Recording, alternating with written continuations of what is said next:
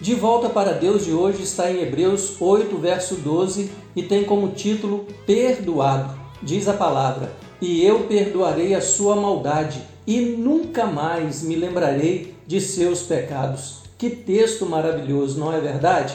Junto deste texto, podemos ler lá no Antigo Testamento o seguinte: E esta é a nova aliança que farei com o povo de Israel depois daqueles dias, diz o Senhor.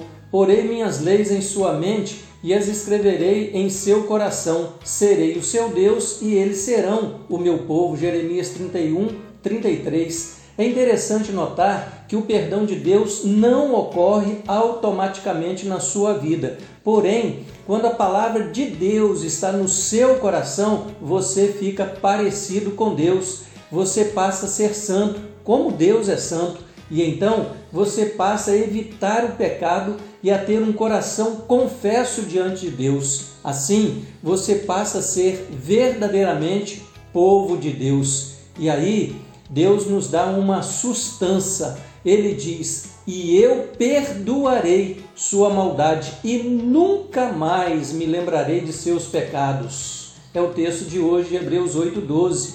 E então percebemos que agora em Cristo e Cristo vivendo em nós, estamos em uma nova vida, pois os nossos pecados caíram no esquecimento do próprio Deus, pois ele mesmo nos declarou perdoados.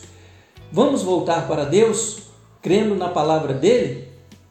Então, uma vez que nós fomos perdoados, agora é fazer o que? Seguir em frente, avançar, esquecendo-me do passado e olhando para o que está adiante, prossigo para o final da corrida, a fim de receber o prêmio celestial para o qual Deus nos chamou em Cristo Jesus. Filipenses 3, 13 e 14.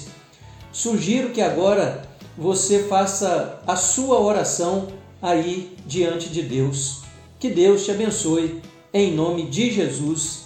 Amém.